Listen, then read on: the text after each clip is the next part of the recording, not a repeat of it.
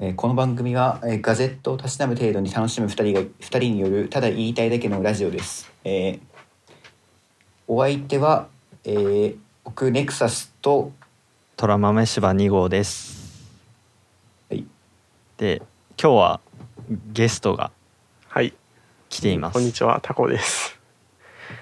はじめまして。はいまあ まあゲストって言っても僕たちの共通のインターネット知り合いっていうあれですけどうんうんうん、よよろしくお願いします。あのいやよろしくお願いしますろしくお願いします。僕たちのポッドキャストをね聞いてくれてるっていうのでその中でね前回第2回でなんか僕が何かを言いかけた時にタコさんの名前をなんか不意で読んでたっていうのでタコさんがツイートされてて そこからなんかうんうんうんご用命があればっておっしゃられてたのでじゃあぜひ第3回出てくださいっていうのでうんお声かけした次第ですね。えっとですね、すいません、あの。家族が帰宅するっていうイベントが発生しまして。ちょっとあごめんなさい。大丈夫大丈夫です。すごい。うんすごいタイミングで帰ってきちゃいました。すいません、一応話したんで、はい。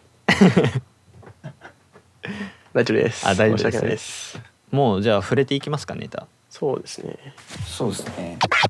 Google I/O でなんか個人的になんか注目してるっていうかなんか興味あったのは、はいまあ Android Android 12ぐらいなんですけど、はいはいはい。はい。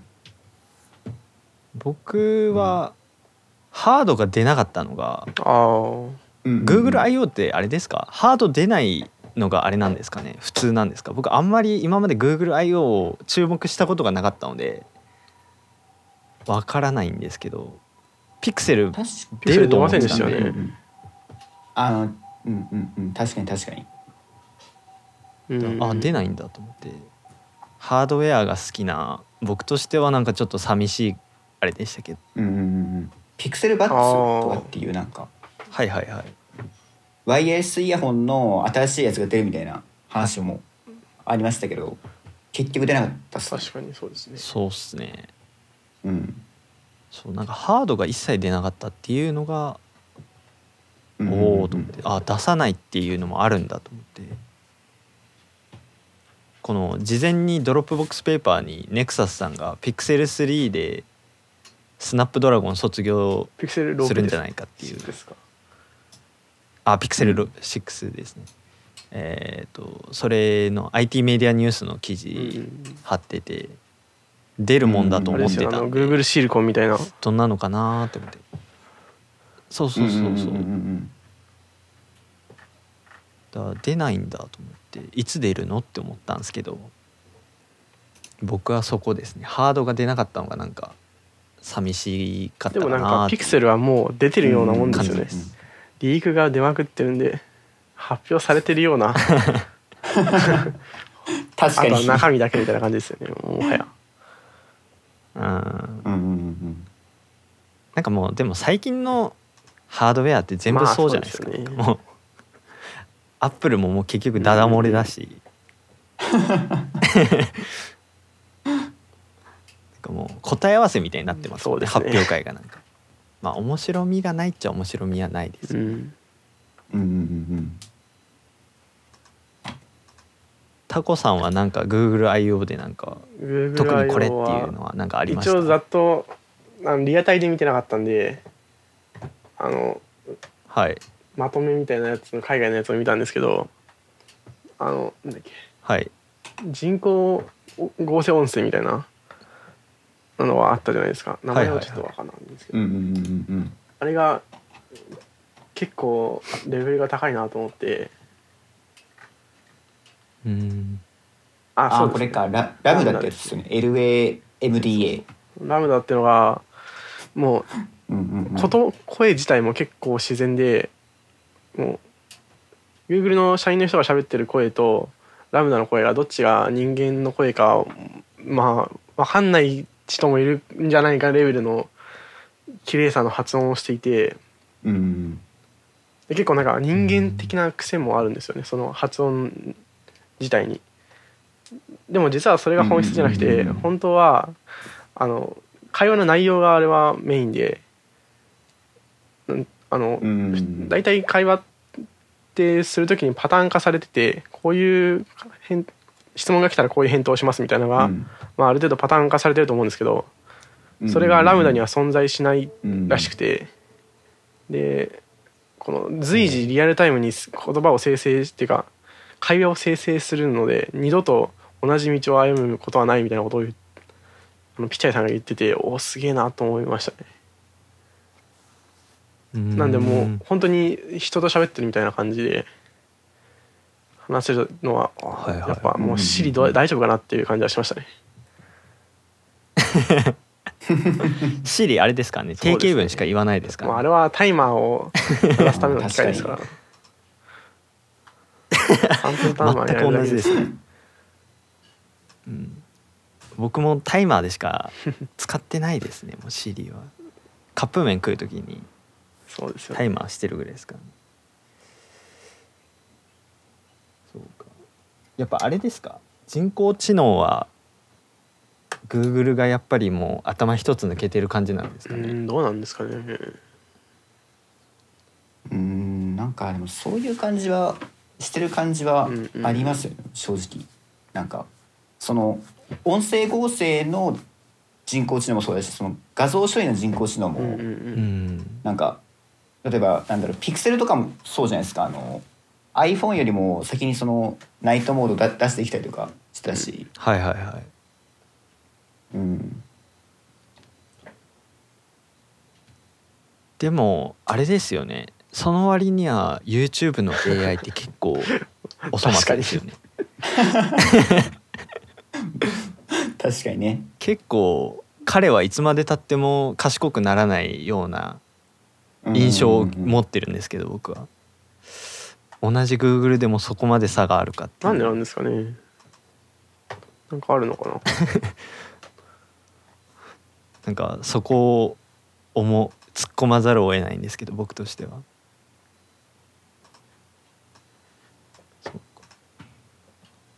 僕あとあれがちょっと面白いなと思ったのがまあこれ、うんうんうん。アップルもやってたんですけどあのスマホが車のキーになるっていうアンドロイド12のカーキー新規の。ででですですです。そう。それがちょっと面白いなと思って。で面白いのがこの機能だけじゃ機能っていうよりもあのアップルもこれ先にやってたんですよね、うんうん。iPhone でうんうんうん。あの車の鍵開けるっていうのをやってたんですけど。BMW がねどっちもアップルも Google も真っ先に発表会で出てきたのが BMW だったっていうのが面白くて、えー。BMW 結構なんかそういう電子化に積極的ですよね。うんなんかそうみたいですね。なんか見てる感じだと。うんだあ BMW なんかそういうあれなんだなって。ああんまりそういうイメージがなかったんですけどうちは BMW ユーザーだったりするんですけどあのうん。ああすごい。BMW なんだっけ？マイ BMW みたいなアプリがあるんですよ。でそれを使うと、まあ車体の情報が見れたりなんかスマホからスマホあの車の内蔵カーナビに地図の情報を送ったりできるんですけどそれのアプリが最近はい。新しくなってうんすごい使いやすくなったりしてるんですよね。なんで結構そういうデジタル系の体験は BMW は面白いかもしれないですね。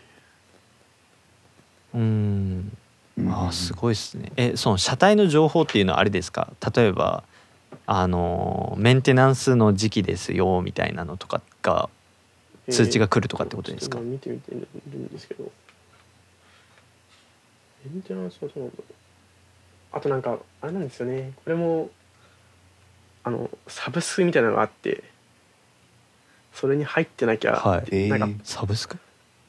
コネクテッドドライブみたいなそういうのがあああるとかですよ。なるほどねでそれに加入してないとみたいなのがあるんで、僕のてかうちのあれでできるかわかんないんですけど。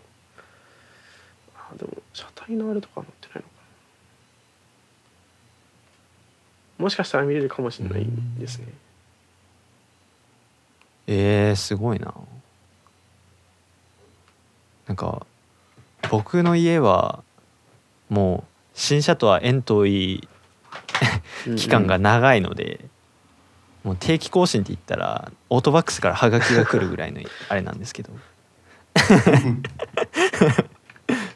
そっか今スマートフォンであれなんですね。なんか見れたり新しいあれじゃないんでもしかしたらもっと最新のやつはすごいかもしれないですね。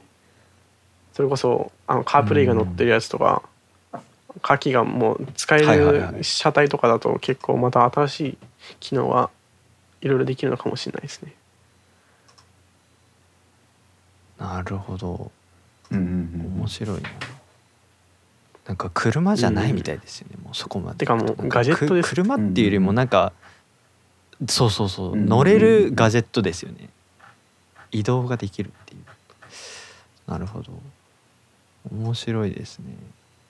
そうだ。これがあアップルもやってたしでアンドロイドもこの機能やるんだと思って、で BMW すごい協力的だなと思って、これちょっと僕の中で GoogleIO の中で一番面白かったかもしれないですねこのネタが。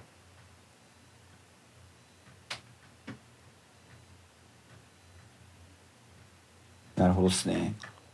他なんかうんあります？なんかこれ面白いみたいなやつ。うんうんなんか一応なんか Google マップで東京で AR が使えるようになるみたいな話はありましたよねあーありますね。なんか東京駅のあの例が出ててうん。こうこっちに進むにはこっちに行ってくださいみたいな矢印をこううん AR で見れるみたいなのがあって、お東京やるなと思いましたね。えそれって一応なんかやってできなかったるよみたいな感じの話はしてましたよね。それをまだ確か展開されてないのかなあなるほど。うんうんうん。みたいなそんな感じだったよ、えー、なるほど。あ一応1月に紹介済みで6月から東京では利用可能みたいな感じです。あなるほど。えー、なんでこれからこう日本でもナビするのが結構た簡単になるかもしれないですね。うん。でもこれあれですよね。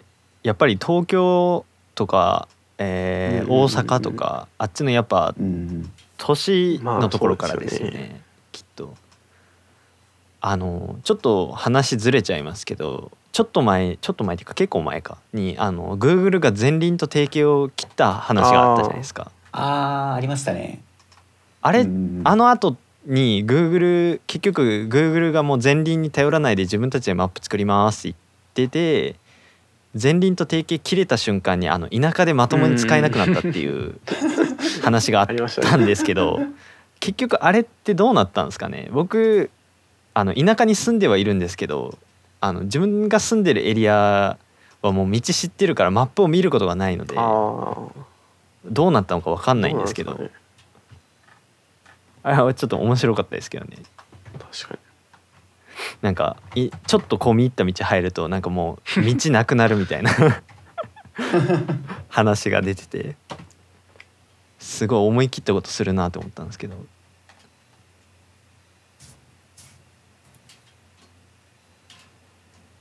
僕もなんかそれに関してはあんまり影響受けなかったですね。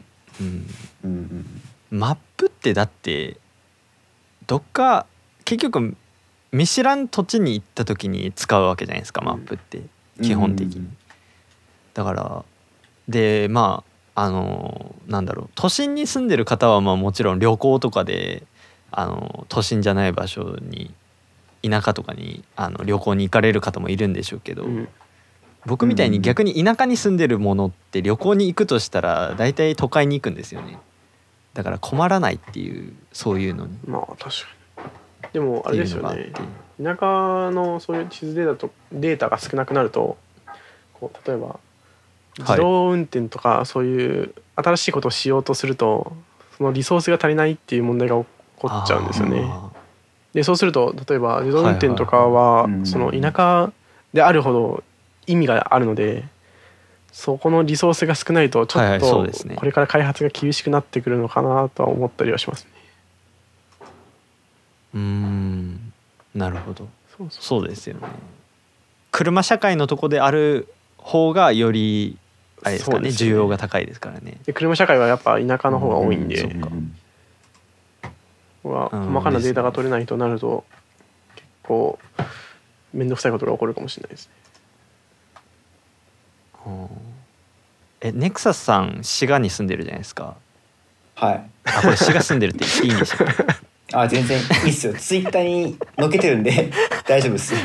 あのえっと滋賀ってどうなんですか？車社会なんですか、あっちって。うーんなんか滋賀のすごい田舎に住んでるところは車社会なのかな。でも僕は比較的その駅の近くに住んでるのではい。全然車は使わないですね。JR しか使わないですね。はい。やっぱそうですよね。僕沖縄に住んでるんですけども車ないと不便で不便で仕方がないんでえて言いつつ僕車持ってないんですけ買わどないんですか？車ねうーんまあ今の稼ぎじゃ維持しきれんっていうところです。すからね。ですね。だって毎年親の車の自動車税とか見てたらうわって思いますもんね。ううんん。結構やっぱしますよね。だからまあ車は今のところはいいかなっていう感じですね。欲しい車はあるんですけどね、うん。え逆にそのいつも会社行く時とかはどうやって行ってるんですか？親に送ってもらってます、あーなるほど。あなるほど。僕の会仕事の開始時間と親の仕事の開始時間がいい感じでずれてるんでうんうんうん。いい感じでなんか僕を降ろしてから親が仕事行くっていうのができてるんでうんうんうんうん。うん親に送ってもらってます、ね、あのかじれる爪はもうとことんかじろっていう あのクソクソみたいな人間なんで。もうあのすねがなくなるまでかじるつもりで僕はいますけど。そうなんでもうお親に頼りっぱなしですね。完全におーでもまあ一人暮らししてたらもう完全にもう会社の近くに住んでないと無理ですね。まあ車持たないっていうのは沖縄だと。あのー那覇とかあっちの方だとモノレールが走ってるんで、うんうん。まだいいんですけどモノレールも全然あのあれなんですよね。まず全然あれどれぐらい経ってるのかなできて。できて20年は言い過ぎかもしれないですけどまあそれぐらい経ってるのにいまだに全然あの網羅できてないんで、あれなんかあで沖縄って昔鉄道ありましたよね。あそうなんですか。なんかなんかあった僕わかんないですけど。あったらしいんですけどあれがなくなっちゃってからユニレールができたんですけど、はい。昔の鉄道って北の方って伸びてたんですかね。どうなんすかねでもあでもあの沖縄自動車道ってあの全然北まで行ってないんですよねあ。れ実は。あ うん。あの北の、えー、と茶炭っていう場所ばうんうんうん。場所があるんですけど、うんうんそこ止まりで全然そこから先もあるんですよ普通に。あるんですけど強制的にそこが終点なんで、へだ意外とその自自動車道まあ高速道路みたいなやつですけど厳密には違うんですけど、うんそこでさえも通しきれてない通しきれてないっていうかもうあれは今今から通すのは不可能だと思うんですけど作り的に。だからどうなんですかね。北部の人たちって昔からやっぱそういうなんか交通からはやっぱあれされてたのかなっていう感じはしなくもないですけどね。うんすごい後回しにされてる。っていう美ら海水族館があるのってどこでしたっけ？あれはどこだっけ？結構あれもでも北部でですよね。確か。ですですです。あれはだってあれですよ。美ら海水族館まであの沖縄自動車道通ってないですから、ああそうなんですか。へえ意外。沖縄自動車道を降りてしばらくあれですからねあの普通に市街地走らないといけないんでですね。だから高速バスとかは多分普通に美ら海水族館まで送ってくれるんですけど、うん。高速降りてからあの需要が高いんで。でもまあ車で行く人は多分普通にそうですね高速降りてっていう感じになると思います。あのチラ見割と真ん中ら意外とあれなんですよね。なんかあの飛び出てるところにありますね。ですね。真ん中よりちょい先ぐらい。それより先って結構じゃあ大変なんですね。そうですね。へえ。そうそう。結構あれなんで。交通がだからもう本当に車がある前提なんですよね沖縄って本当に。うん。うんうんうんあーあどこだでもやっぱ。あ国頭郡本部町っていうところですね。美ら海水族館があるのは。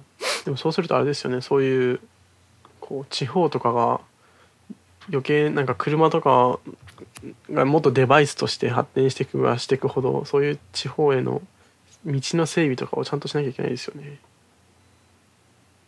そうですね。うん。うん。ただどうなんですかね。自動運転って僕としてはなんか全然まだ未来の技術っていうイメージなんですけど、うんうんうんうん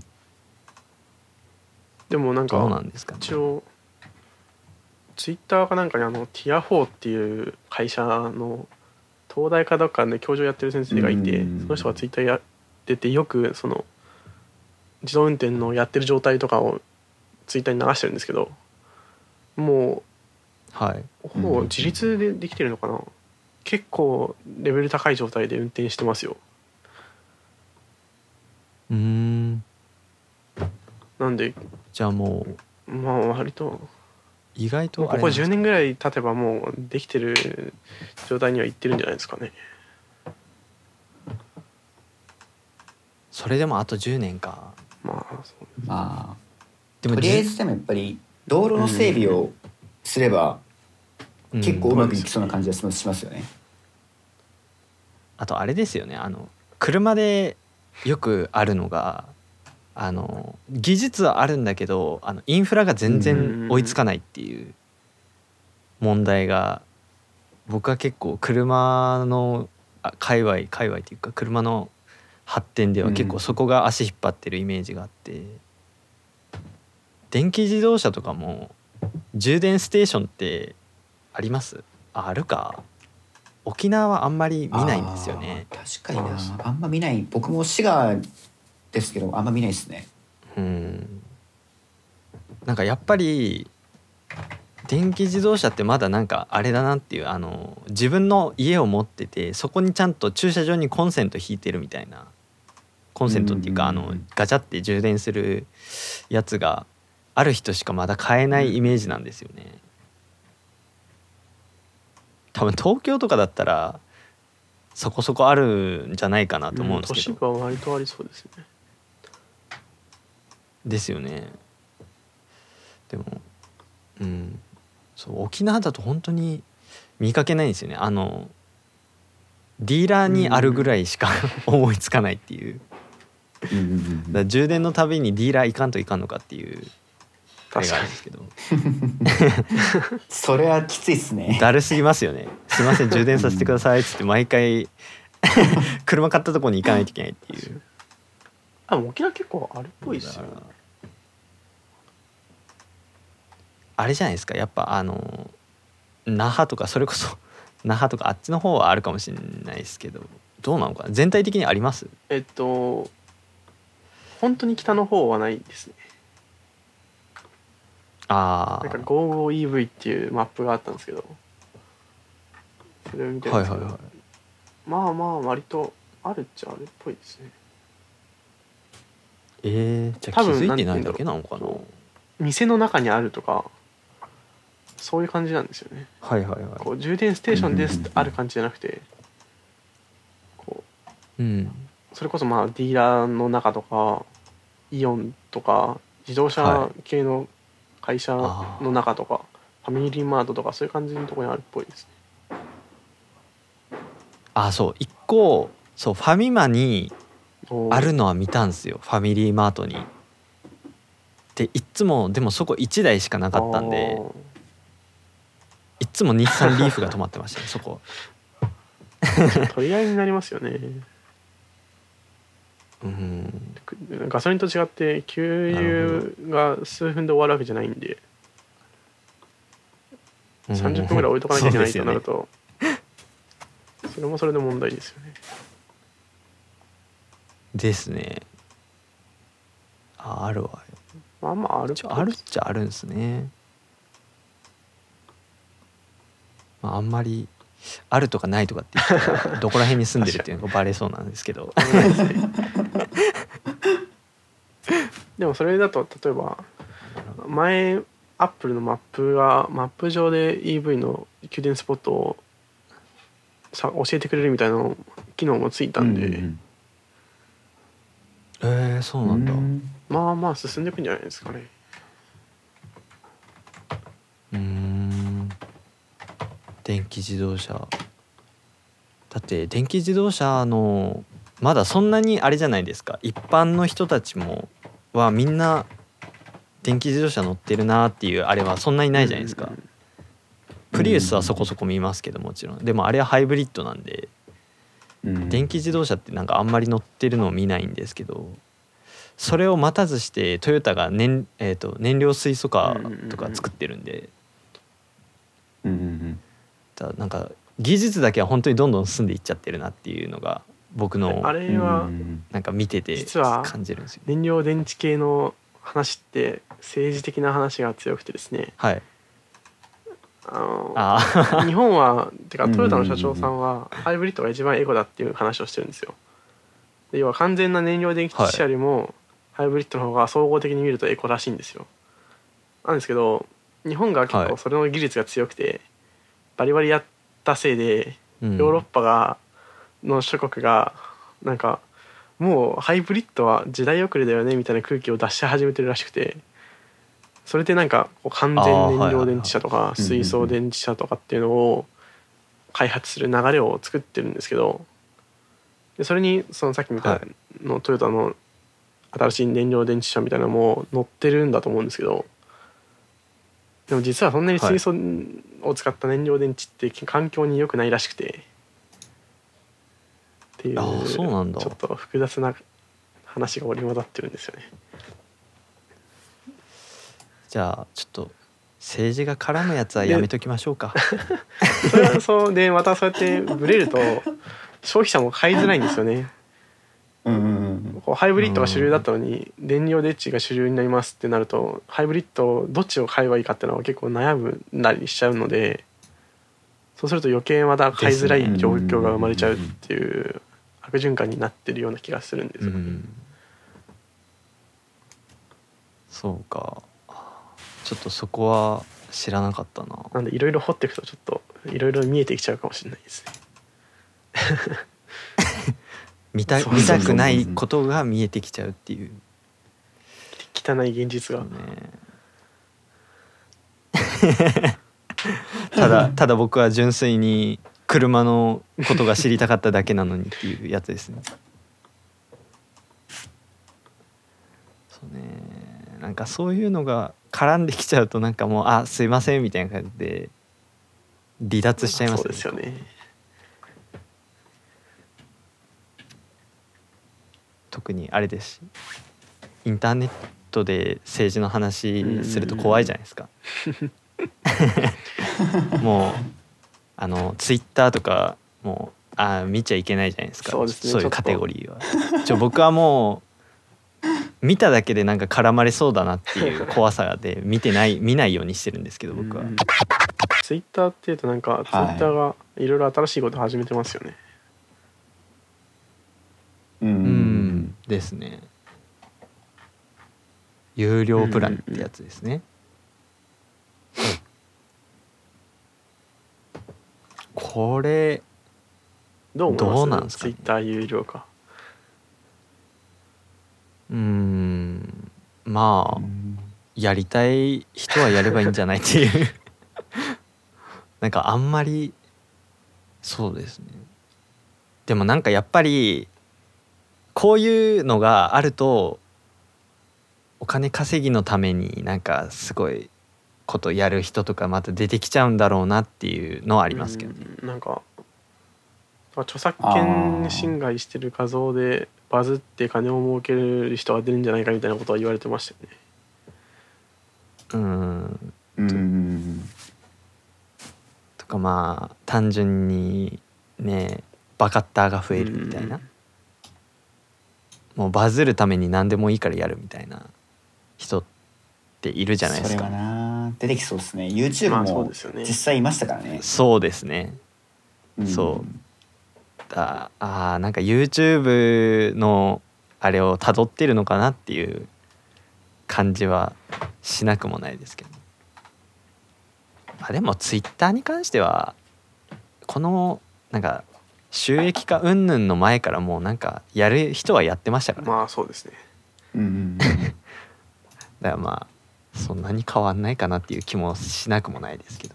そうそう。しかもなんかそもそもなんか最近ユーザーすごい減ってますもんねツイッターね、あそうなんですか、うん、なんかもう特に僕らの年代とかあと僕らより下の年代の人はもうあれですもん。インスタグラムあまあしかそうやってないですもんあーそうかもしれないですね。はい。確かに。うん確かに僕が高校生の時とかなんか周りみんなあれだった？なんかインスタがインスタがって言ってましたね、うんうんうん、その中でひっそりツイッターやってました。ね僕は。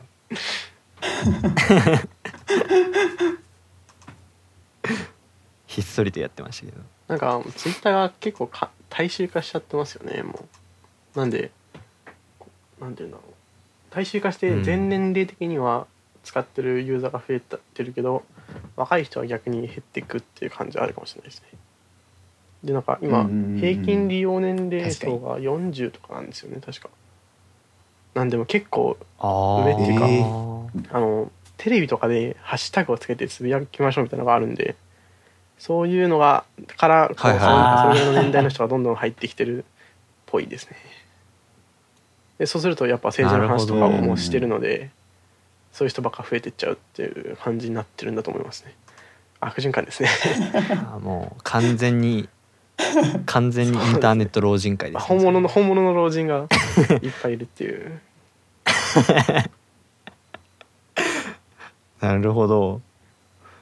まあでも確かになんかバカッターとかって呼ばれるものって意外とあれツイッターじゃないですよね発信源。とかですね。そうインスタグラムのあうん。のストーリーとか TikTok とかですよね。だからやっぱりそっちなんですよね若い人たちが使ってるのって。それをあのツイッターやってる人がその ツイッターに転載するっていう。ああ、そう一連の流れね。はいはいはい。ありますね。なるほど、ね、結局なんかその情報の拡散力はツイッターの方が強いんですよねやっぱり。うん。はいはい、はい、ツイッターは結構うまくできてますよねあのうん。インスタグラムとかだとそうです例えばねでもなんか検索もできないじゃないですか。あれハッシュタグしか検索できないんで、あそうなんだ、まあまあ不便なんですよね、うんこう探しに行くとかっていうのが結構難しいんで。確かに。逆にインスタグラムは例えば友達同士でフォローし合ってますみたいなぐらいが結構それそれに対しては最適化されてるんでやっぱ学生とかだとそんなにいろんな人と関わらなくていいじゃないですか。もう知り合いもいいつもいるのでうん。別に寂しくもないし。でその内輪でいろいろやりたいっていうのがやっぱメインなのでそうするとやっぱインスタの方がいいのかもしれないですね。あで逆にツイッターはこの寂しい大人がいっぱいいるんでこうお話し相手がいない 大人の人たちがお話し相手を見つける場所としてはまあこう外からのコンテンツが流入してくるっていうのはすごいシステムとしてうまくできてるんでやっぱそういう人向けっていうだしそういう人がどんどうん。んやっぱ集まってくるようになってるんじゃないですかね。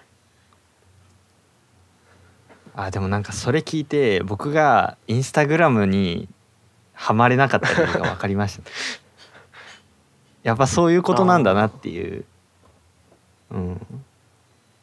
僕あの高校生の時に最初にツイッターのアカウント作って、でその後一応インスタグラムのアカウントも作ったんですけど、なんか全然インスタグラムなんか何が面白いのかなって。全然使ってなかったんですけどやっぱそういうあれなんで友達同士でな投稿を見るのはメインにあると思いますね。うーん。でもなんかその若い若年層がインスタグラムを使う前ってなんかすごい意識高い人たちがスタバのコーヒーあげてるイメージだったんですよね。うん。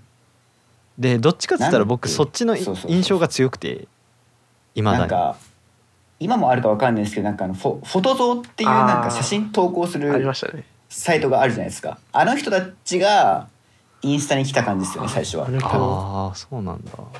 はいまあだからそれまであんまりこう画像のええ SNS ってなかったですからね、確かになんで画像をメインにした SNS は例えば写真を上げて誰かに共有する時もフリッカーとかはありましたけどまあでもそういうなんかはいはいはい。お互いをいいねし合うみたいなそういう風潮ではなかったので、まあ、そうう。いうんうんうんうんのの、なんて言うんだろう先駆けっていうかそういう感じはあったのかもしれないですね。そうっすね。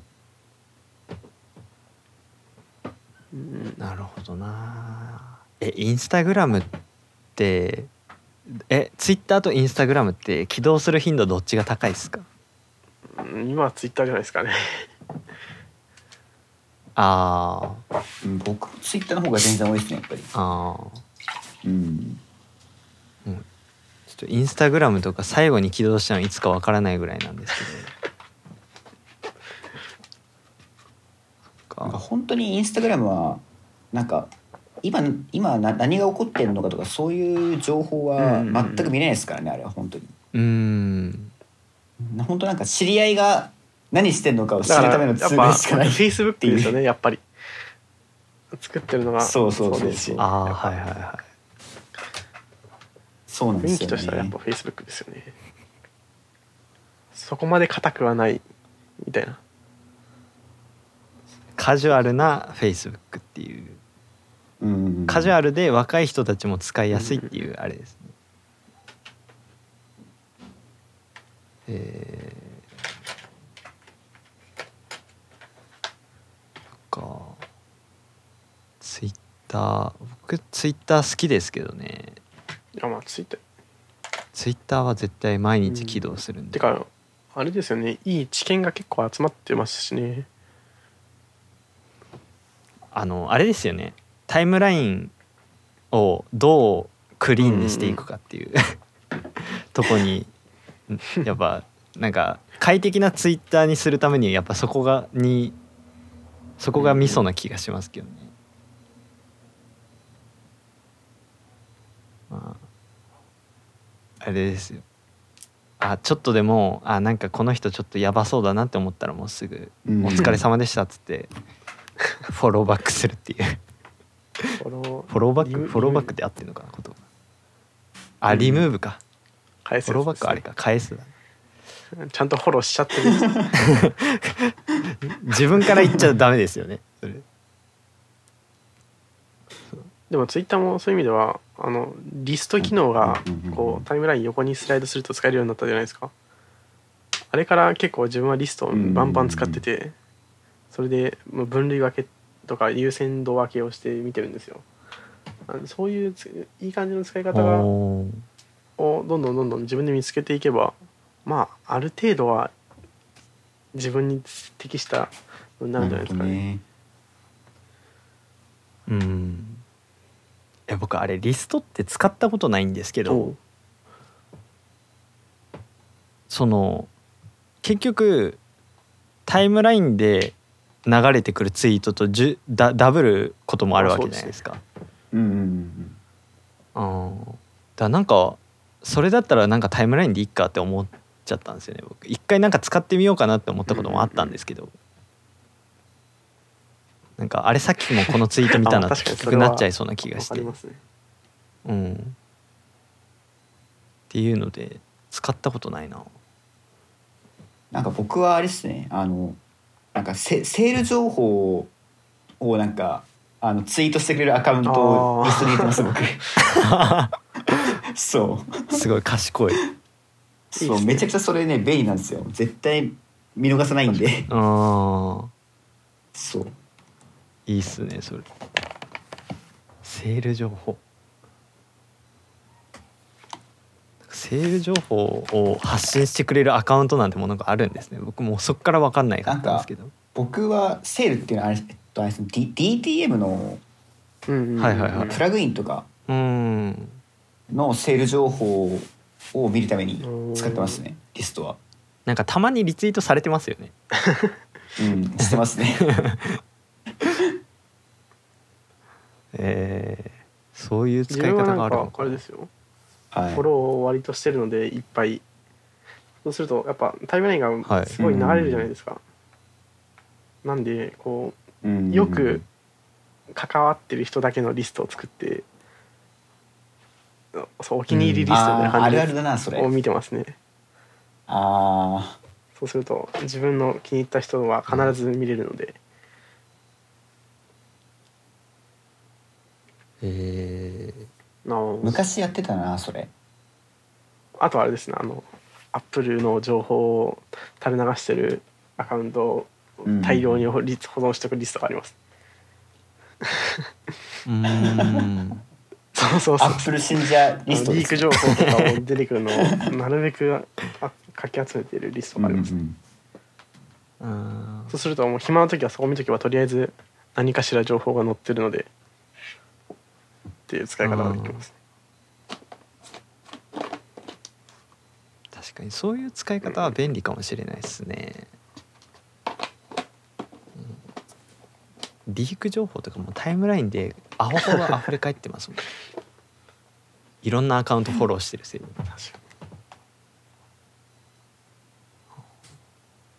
あでもあれですか？ツイッター見るときってあれですか、うん。公式のアプリ使ってます？普通にに。そうですね僕は、うん。公式使ってますね。そうか。そう僕結局サードパーティー使ってるんですよ。ツイートボットっていうアップル系のデバイスで使えるアプリ使ってるんですけど。うんうんだなんかツイッターによく新機能とか来るじゃないですか、うんうんうん。うんそれこそ、えー、と最近で言ったらフリートとか。スペースとかもですよね。ああはいはいなんかああいうああそうスペースとか。うんうん。なんかああいうのって公式でしか使えないんででもっと言うとあれですよね。あのスマホ版の公式アプリじゃないと使えないんですよあれ。PC からもできないしタブレットからも見れないんで。だからなんか結局どっちも使ってるっていうのがなんか一本化昔は一本化できてたんですけどもう今はできなくなってきちゃいました。公式クライアントはあんまり好きじゃないんですか？うんなんかあの時系列になんか並べてくれないですよねあれあれ。ですよ。なんか設定うん。あ,、あるじゃないですか。なんかおすすめ順にするかなんか時系列順にするかって言うっても、ん。なんか微妙になんかずれてる時がある気がしマジてあとあの「何々さんがいいねしました」とか。ああれ正直いらないんですよ僕あそれね。それは確かにいらないあのはっきり言ってノイズなんであれは。そうあれうん。なんかあの機能マジで最悪でなんかそのなんかなんていうの18金のなんか絵みたいな「い。いねしました」みたいなのが流れてきてそれしかも電車の中とかに来て「なんだよ」みたいな。ちょっとめちゃくちゃ気まずいっすもん。それ。でもあれ確かあれですよ。そう。さっきのおすすめ順か最新にツイート順かでお最新ツイート順にすると多分出てこなくなると思いますよ、うん、そうっすよね。結構えあそうなんですか？最近は良くなったんですけどね。でそうそうそう。まあ、とりあえず開いて設定したらあの右上を押して最新最新リストになはい。変えるっていうのはいいと思います、ああそうなんだ。なんかもその時系列順にしなくなったのが結構昔じゃないですか。うん。でそれまでは僕も公式アプリ普通に使ってたんですけどなんかもう時系列順じゃなくなりましたの初日に触ってもうタイムラインの順番ぐしゃぐしゃにされた瞬間腹が立ってその勢いで買いましたね。ツイートボット。あー。あれ有料なんですよ。逆にそれまでは非公式使ってなかったんですか？ですです。使ったことなかったんですよ。えーあそういう理由なんだ。へえ。なるほど。そこで時系列順で並べてくれなくなった瞬間に「え何これ?」と思って「へーもういいわ」ってなってなんか他のアプリに移ろうって思ってツイートボット買った感じですね。ああ僕と昔あのアンドロイド使ってたんではいアンドロイドの、なんかねそそば茶っていうクライアントを使ってたんですよ。うんはいはいはい。でなんで非公式使ったかってあれなんですよね。あのなんだっけ。えっとユユーザーストリームっていうなんか自動で更新されてくるうん。やつがあってあれがめちゃくちゃ便利で。あのあれっすよね。そうそう。ツイートデックみたいなやつですよね。はいはいはい。でそれであと、まあ、そもそも広告出ないっていうのもあったし。うんそう。それが便利で使ってたんですけど最近すごいあれですかあの API がめちゃくちゃ厳しくなって。そうなんだっけ？あれじゅ15分でなんか何回しか更新できないとかありますよね確かね。うそうなんですよ。あれはやばいなってなってもう使えなくなっちゃいましたね。はい。僕がツイートボットを買って確かね1年も経たないうちだったんじゃないかな。なんかぐらいにそれが来てうんでなんかツイートボットのアップデート分あのアップストアのアップデート分になんかもうリアルタイムでタイムライン出せませんみたいななんか謝罪文みたいのが載ってて。なんかもうあのなんていうんですかリアルタイムでも流せないしなんかそのうんうんうん。タイムラインの更新もめちゃくちゃなんかゆっくりになっちゃいます。すいませんみたいなの書いててえ何それと思ってああそういうことしちゃうんだって思って。なんかその時はなんかすごいツイッターに腹立った記憶があるんですけど。でもだもう多分あれじゃないですか。こういう定額サービスとかチップジャーとかいろいろやり始めると、うん。どんどんどんどんその外部のクライアントは排斥する方向に進むんじゃないですかね。うんうん。ですよね。確かにね。そうだと思いますよだってサードパーティーのアプリってな残ってるのってあります？なんか。まだ活発にアップデートとかしててみたいな。でもなんか最近 iOS で新しいのが出てまして、うんうん。うんうん、あそうなんですか？なんだっけ。えー、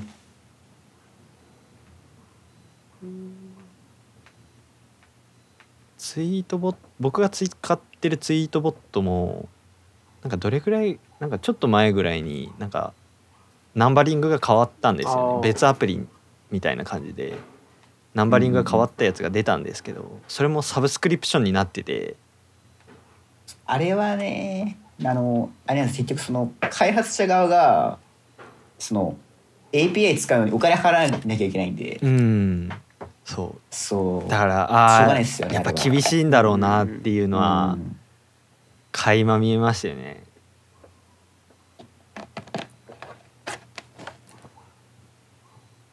だからもうそのサブスクの方に移行しようかどうしようかずーっと悩みながら古いバージョン使ってるんですけど。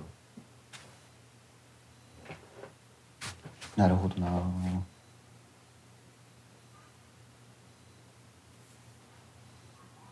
パソコンとかでツイッターって見ます？見ますよ。あー。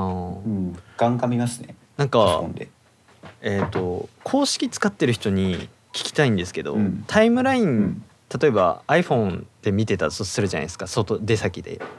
ツイッター、うん。で家帰ってきてあじゃあパソコンで見ようって思ってパソコンでもツイッター開けたら、あのタイムラインって同期されないですよね。あれって別に。うんうんうん、なんかもそうですね。常に最新の方に飛んじゃいますよね、うん。なんかタイムライン追っかけてるみんなどうやって追っかけてるのかなと思ってその公式で見てる人たち何も考えたことないですねそれ。ああ。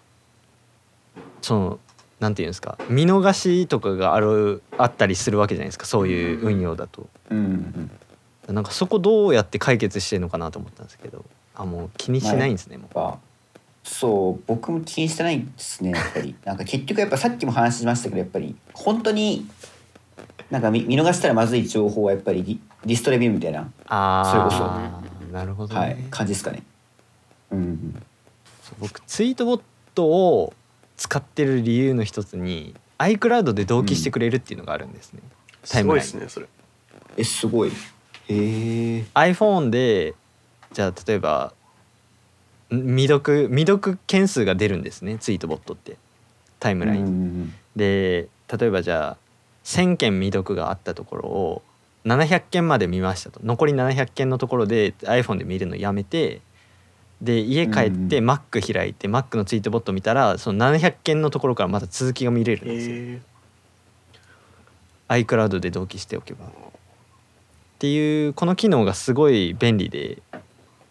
でこれで僕タイムラインの取りこぼしがほぼほぼないんですね。だからツイートボットやめちゃうとみんなはどうやってやってんのかなと思って。えー、ちょっと怖いそれあれじゃないですか。僕なんか変なことツイートできないじゃないですかそれちゃんと確認されちゃう。全部でツイート見見られてる。あと一個ものすごい怖く思わす、こ怖くさせることを言うと、ツイートボットってダウンロードした時点あのタイムラインを更新した時点であのうん。リアルタイムが反映されないんで追消ししても残ってるんですよ ああはいはいはいはい。だからツイートタイムライン見てて「いいね」押そうとしたら「このツイートはありません」って出てくるんですよ。うん。って言って Chrome でそのツイート飛ばしたらこのツイートは存在しませんって出てきてあ追消ししたんだっていうのが分かっちゃうんですよね。怖えなるほど。うんだそうだからこれ これいいのかなと思ってこの機能と思って追消しが反映されないのはこれすごいあれだなと思って。でも公式クライアントもちょっと残ったりしますよね。うんうん。あそうなんですね。うーん。ツイッターってなんかタイムラインの読み込み方が結構気持ち悪いくてあのツイッター .com うを、んうん。あのブラウザで開いてあの全画面ブラウザスクショとかすると分かるんですけど、自分が見てるところより10個ぐらい上と10個ぐらい下のツイートだけが読み込まれるっていう状態をずっと続けてるんですよ。なんでそこに入ってるとえー多分出てくるんだと思います、えー。そのそこが常にその30個分ぐらいのツイートを順番に読み込み続けてるんでその一瞬の30個に入ってれば、多分消えずに残ってるっぽいですね そうなんだ。なんでそのスクロールさえしなければ消えないっていう。へー。多分そんな感じの仕様になってるはずですね。そうなんだ。あとあれですよね。その追消しをしても通知に残るとかってありません？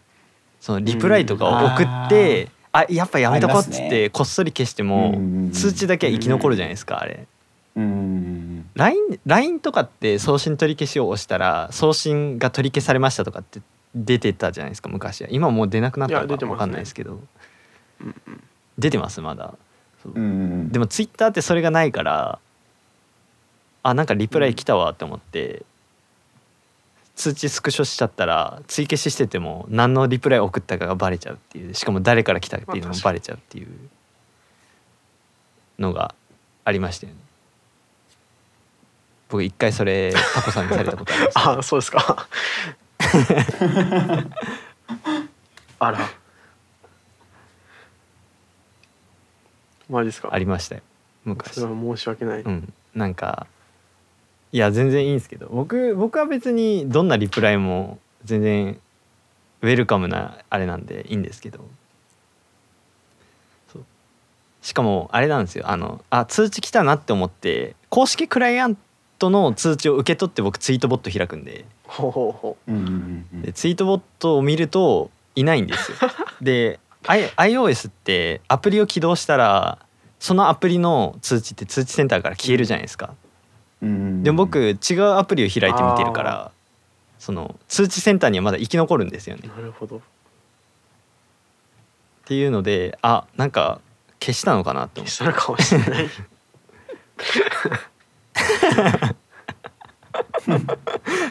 なるほど。そうでそれでツイッター見てたらタコさんがあのクソリップしてしまったって言ってたから時系列的に多分これ僕に送ったリプライのことかなって思って。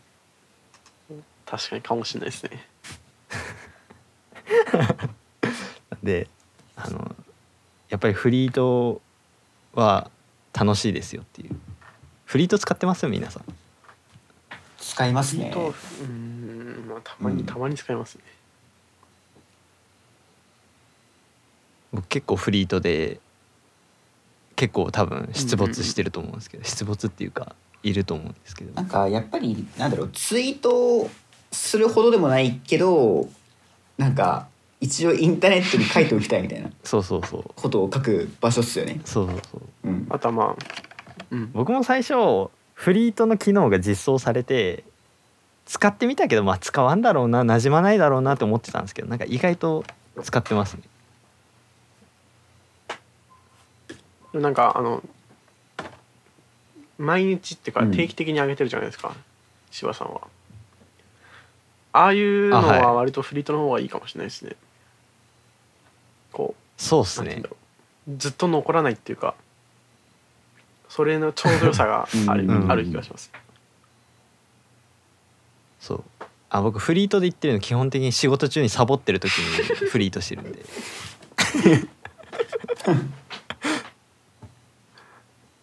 あのあれなんで。会社の人にツイッターのアカウントバレた時にあこいつこの時間サボってたんだとかって思われたらまずいんで。もう消えてもらってますね。そういう。なるほど。ツイート。ツイート。フリートそうでもなんか面白いのがあれって結局インスタグラムのストーリーと同じ仕組みじゃないですか。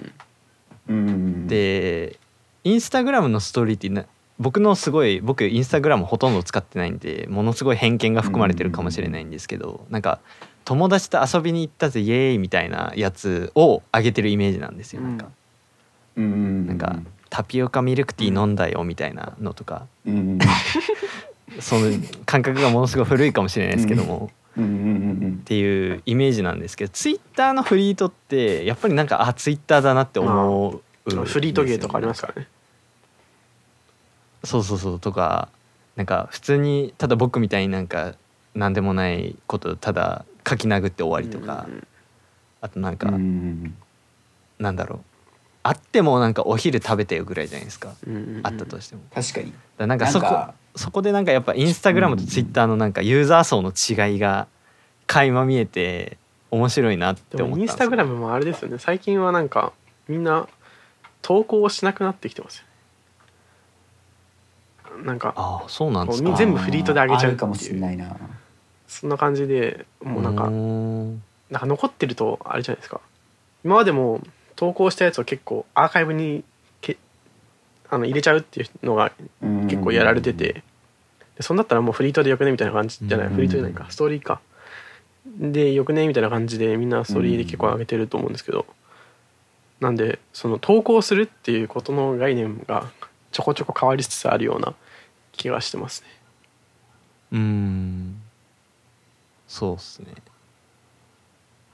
そうだからあのフリートが追加されますって見た時にうわめっちゃインスタグラムのストーリーじゃんって思って、あーなんかツイッターもなんかインスタグラムっぽくなっていくのかなって思ったんですけど、なんか使ってる人たちは意外とそうでもないんで、うん老人ちょっと安ばっかですから。心しましたねあれは。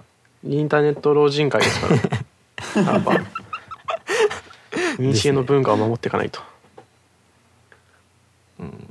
やっぱツイッターはもうあのままツイッターで残っていってほしいなっていう、でもどっちかっていうとそういうところからじゃなくてこう非インターネット人がインターネットに染め込んでることによってこうインターネット老人たちが迫害されていく未来はありそうな気がするんですね。うーん。確かに。だなんかこのままいくと逆にツイッタークリーンな世界になっていく気がしなくもないですよ。ないかなんか逆にこうふるいにかけられていくっていうかああ実際若者って減っていってるわけじゃないですか。うん若い若い人たちはやっぱりインスタグラムだったり TikTok に行ったりしているわけじゃないですか。っうんてなると民度が上がっていくっていう風になってほしでいなっていう希望ですね。て普通の川って上の方はいい綺麗な水が流れるじゃないですか、はい。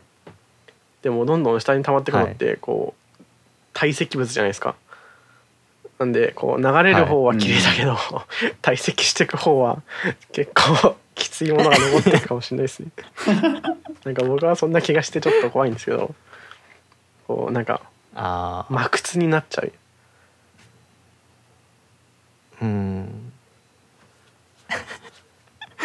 なるほどね。そうか。でもツイッターツイッターの民度ってどうなんですかね今。他の SNS と比べて。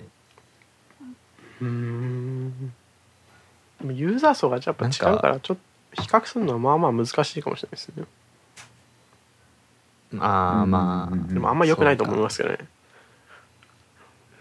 わワースまあ。トトップ3ぐらいにそ入りそう、こは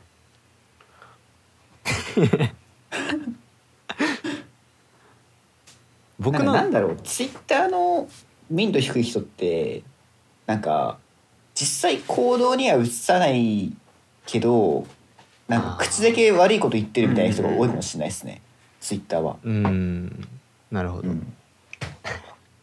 やっぱそれはやっぱりそのやっぱり年齢層が高いから実際に動かないのかもしれないですけど、はいはいはい。うんうんうん。そうね。なんか民民度が低いっていうかなんかやっぱあれですよね。なんか喧嘩腰な人多くないですか？ツイッターって。まあ現実でうまくやれてないんじゃないですか？てかこう健康的な人はツイッターなんてやんないんですよ、なああそうか。確かに。だってリアルが充実してるからツイッターなんてやってる暇ないですよね。現実が忙しいとやってる暇ないですかね？うん。うん。うん。うん。そうか現実現実に物悲しさを感じている大人たちの集まってる場所なん。でこうそれものすごいブーメランな気がしなくもないですけど大丈夫ですかツイッターなかったらこの集まりないですからねそうっすよねうん。そうかもしれない、うん、僕はまあ比較的に平和な人たちにうん囲まれてるので僕は楽しくツイッターできてますけどね、うんうんうん。まあ、たまにねあのライブドアニュースのリプライとか見てちょっとおおって思う時ありますけど。あニュースのリプライ欄すごいですよね。あそこはもう見るもんじゃないですねあれはもう見たら健康に害が出てきちゃうんで。あとなんかライブドアニュースってなんもう。1000リツイート2000リツイートとかっていちいちツイートするじゃないですか。なんでそうすると毎回毎回その別の人が同じような話をずっとしてるんですよ。なんかすごいなと思って。そうそう。やべえな。地獄ですね。結構シュールですよね。そう もう感覚的にはあれなんですよね。こうテレビの前でおっさんがお酒飲みながらギャーギャーしゃ叫んでるのをこう1億2,000万人分集めたみたいな感じですからまあそれは地獄にもなるなっていう感じなんですよね、はいはいはい確かに。つぶやきっていうよりも吐き捨てみたいな感じですかね。か言葉の吐き捨て吐き捨てに変えたらいいじゃないですかね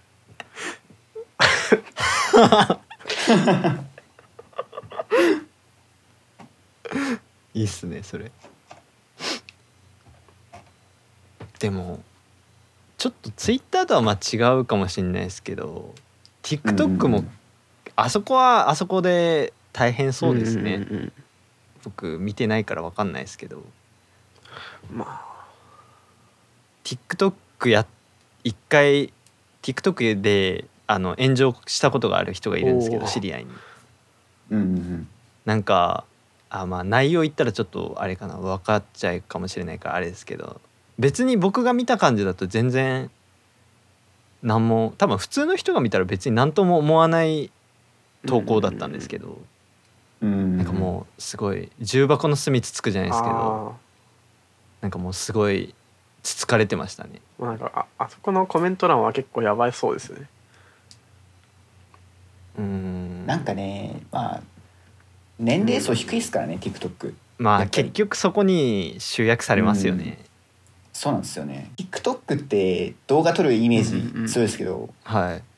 それなんか Vlog みたいに使ってる人いるんですよ、そういうなんか。ええーそうなんだ。そういう。マジっすか？はい、なんか個人的な TikTok のイメージはこう欲望とあの顔面至上主義の世界な感じがするんでなんかあそういうのを見て コンテンツとして消費するには結構いいんですよね。でもそういうのを見てコンテンツとして消費するんだったら YouTube になんかショートみたいなのあるじゃないですか。あれねめっちゃ回ってくるんですよ、はいすね。TikTok の天才みたいなのが。あそれが結構よくできてるんで TikTok のアプリをそもそも見に行く必要もないっていうのはありますね。ーうん。なるほどね。いや一回その TikTok がめっちゃ流行りだした頃ぐらいに、うんなんか友達になんかこれ笑えるかどうかちょっと見てみたいから何個か見てみてってスマホ渡されて見てたんですけどうん。なんかえ何が面白いんだろうっていう。なんかもうすごいなんかあーやっぱりなんか住んでる世界が違う人たちが使うプラットフォームだなって思いましたねその時は。でも TikTok 普通にアプリで見てたらあんま面白くなくないですか？なんか僕はそうなんですか。うんえアプリで見る以外にどどうやって見る回ってきてるのを見るっていう。ああとなんか最近あれですねパソコンで見れるようになりましたねあ TikTok ーあーそうなんですね。まあ見てないですけどね パソコンで あのなんていう。の結局スワイプとかってどうするんですか？クリックとかできるん普ですか？通になんか次に次に見見るボタンみたいなのがあったはずがあったはずですね。うん。はい。クリックに置き換えられてるってことなんですね。うんうんうんうん。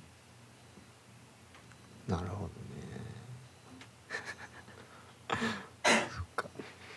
なんかまあでもぼ僕たちもでもなんだろう 昔バインとか使ってたんではいはいはいありましたね。あのツイッターがやってたなんかめちゃくちゃ短い TikTok みたいなの使ってて、うんうんうん。それ見て笑ってたんで、うん。まあそう考えたらまあ今の TikTok もちょっと似てるかなみたいなのもありますよね。やっぱあのみあ。なんかあ。あれですか。あのいいっすよどうぞ。短い例えば6秒とかそれぐらいの動画ってコンテンツとしてすごいいいですよね、消費しやすいしあうん。見てて面白いしそこにいかにその内容を詰め込むかっていうのがまた面白いんでコンテンツとしてやっぱ優秀ですよね、うん。うんうんうんなるほど。まあ、。作る方も作りやすいですしね、短いから。うん。あと勢いで作っちゃえば、うん。こクオリティはそこまで必要ないっていうのもありますし。動画とかだとやっぱあー15分とかやっぱそれなりのクオリティで仕上げなきゃいけないじゃないですかでもやっぱその一瞬のうんバーってやっちゃえば終わりなんでそういう短い動画っていうのは作りやすいし、いいかもしれないですねなるほどね。バインとか懐かしいな。バイナーとかありましたねありましたね。でも懐かしいなとか言ってそんなにいろんな人見てたわけじゃないんですけど。バインが流行ったのってどれぐらい前ですか？545年前とかそんぐらい？もっと前じゃないですか。もっと前ですか？14とか15とかじゃないですか。多分。ああじゃあもう6年とかそんぐらい経つのはい。マジっすか？やばい。時間の流れが。もうなあおっ気さんになづいたらっちゃうな。80代ぐらいに本なってますよ。やばい。最近ちょっと思うのが何歳までこういうことしてるんだろうなって思って、ああ一緒してんじゃないですか。ああ確かに。ねなんかすごいなんだろうな。なんか何歳までこんなことしてしてていいのかなっていうか。なんかたまにそういうことを思ったりもしますけど。うん。まあ別に人に迷惑かけかけなければ何やってもいいんじゃないですかね。まあまあまあそうなんですけどね、正でもなんか直自分のメンタルとしてやっぱりなんか自分の人生に軸があった方がいいですよね。この例えばなんかこういうことはしっかりやってます、でその傍ら何かをやってますっていうのが今の例えばこういう話したりしてるのだったら結構楽しくできるじゃないですか。はい。うんうんうんうんじゃないとなんか結構自分の精神的にも不安になったりするしそこのバランスはやっぱ大切かもしれないですね。そうですうん。そうですね。なんかこれだけはじ胸を張れるっていうやつがあればちょっとああれですね、うんうん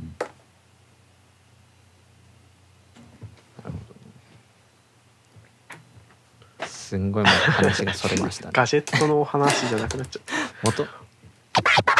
ビザのアップルペイ対応の話にしますか？そしたら。はい。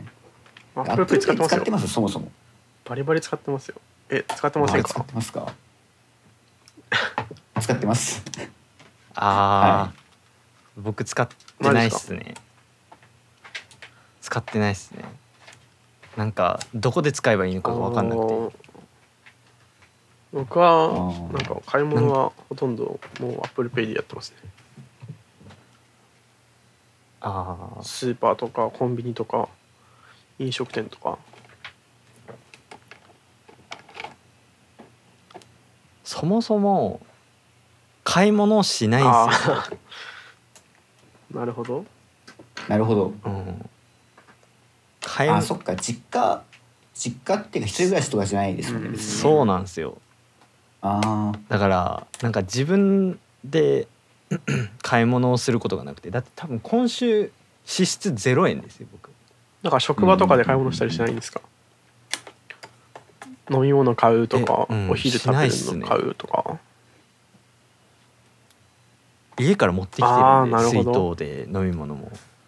でご飯も家から持って行ってるんで。偉いいや 一時僕は絶対できないわ。一時期一時期っていうかずっとあれだったんですよ。あのなんだ。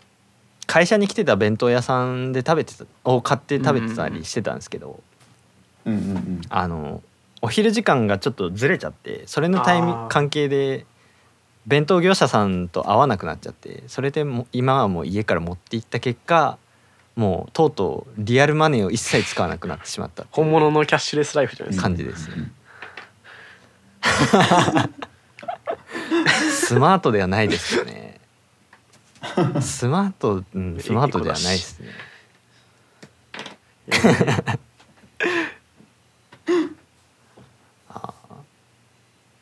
あと単純にやっぱ沖縄だとうん電子マネーってもうエディ一強みたいなところがあるんで、なるほど確かにな。アップルペイのでエディ使えないですもんね。そうなんですよ。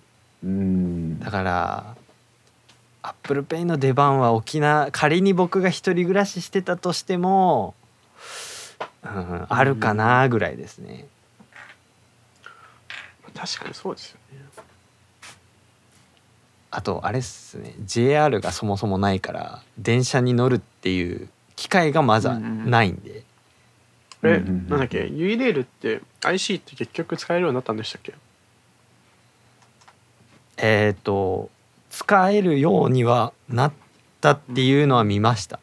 去年？の春ぐらいからかな、結構最あ近ですよね去年か。えめっちゃ最近だな。ですです。それまではなんか なんとかっていう謎謎カード独自の。そうそうそうそう。あるじゃないですか。ご当地 IC カードみたいなやつが各地、うんうんうん。あれでしただからもうちょっともうちょっともうちょっとでもないですけど専門学生2年間は僕バス通学してたんでそのあ IC カードを使ってたんで。ああそうそうそうそうそれっす。そう。あれの定期をえ持っー、て僕は通学してたんで、あのタイミングでスイカがあればまあなんかねアップルペイの出番もあったんでしょうけど僕めガンガンスイカ使ってますよ、そうですガンガンスイカ使ってますしあのいや確かに。チャージを全部、うんうんうん。あのビューカードでやってるんであのオートチャージができるんですよ。うんうんなんでうんもうチャージうん。うんうんここ1年ぐらい1回もしてないです。ねっていう快適な生活を送ってます。やっぱそれを使う環境があるかないかって結構関係してきますよねうんうんうんうん。そうだと思います。関東とか、まあ、関東じゃなくても都心部とかに住んでる人だったら多分相当キャッシュレスは進行してると思うんで、うん多分いくらでも使いどころあるし便利だと思うんですけどね。あれっすもん。だって僕今関西住んでますけど関西のあ関西とか言えないと京都とはい、とか大阪のその一部の鉄鉄道会社はあれっすもん。あのこのアップルペイのビザでの乗れますもん。電車に。あー。あーなんかありましたね。すごいっすよ。はい。あのだからもう要するに切符買わなくてもいいし IC カードも買わなくていい決済で普通にやっちゃうってことですよね。うん。はい。普通にやっちゃうっていう。うん。これはすごいなって思いますね。うんまあ、あれどうなるんですかね。そうか。スイカはでも東 JR 東日本はスイカ多分手放さないじゃないですか。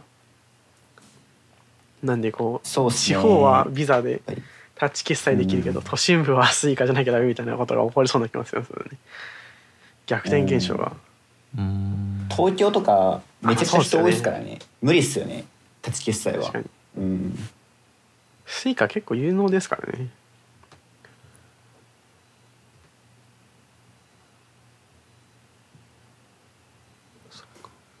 うん、結局スイカみたいあれスイカって結局だって日本が日本のために作ったうんうんうん。やつですからね結局。東京の都心部のあのラッシュをさばけるような企画としてソニーが作ったやつなんで。うん。うんめっちゃ性能はいいですよ。めっちゃ使うの高いですけど。うん。コストがかかるんですよあれやっぱあれっすよね。ロイヤリティみたいなのをソニーに払ってるんですなよ、はずです。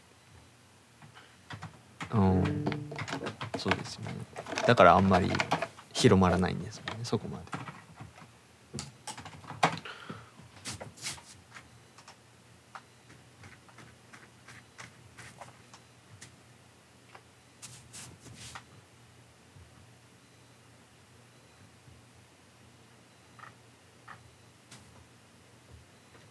まあそうないその。フェリカフェリカだとやっぱりよくその問題になるのはそのなんかアンドロイドがその対応するかしないかってよく話になりますよね。ああはいはいはい。なんかあれっすよね。フェリカ乗ってないから海外メーカダーのメみたいなスマホそう海外メーカーのスマホにフェリカ乗っけるか乗っけないかみたいな。うーん。でも最近なんか安いギャラクシーとかあの OPPO とかでも割とお財布携帯に載せてきてますよねそうっすよね。うんうんうん。多分そうじゃないと売れないんじゃないですかやっぱりそうっすよど、うね。ん、だって結構いますよね日本のためだけにそう端末作るっていうことしてるんでね。そうそう。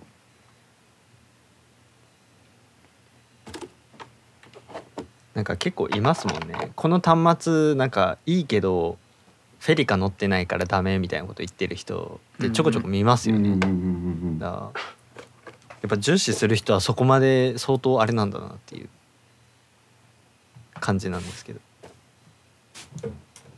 なんか僕はそのそこのお財布携帯ってその機種考えるのがめんどくさいのでなんかもう iPhone に来ちゃってみたいなところありますね。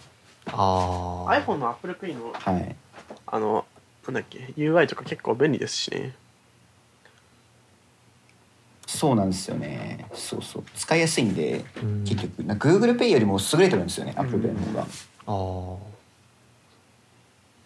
でも GooglePay は確かあの顔認証とかしなくても決済できますよ。ねあれは便利だなと思ったんですけどまあはい怖いなとできちゃいますね。思ったんですけど、はい。なんであのお尻とかに入れててリーダーをピッてかまされると決済されちゃうっていう、うん。えー、怖っ。恐ろしい